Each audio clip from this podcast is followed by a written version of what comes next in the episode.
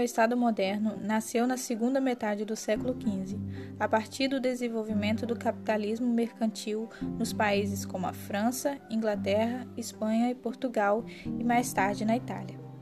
Foi na Itália que surgiu o primeiro teórico a refletir sobre a formação nos Estados modernos, Nicolau Maquiavel, que no início de 1500 falou que os Estados modernos fundamenta-se na força. Entre as características do Estado moderno estão soberania do Estado, o qual não se permite que sua autoridade dependa de nenhuma outra autoridade.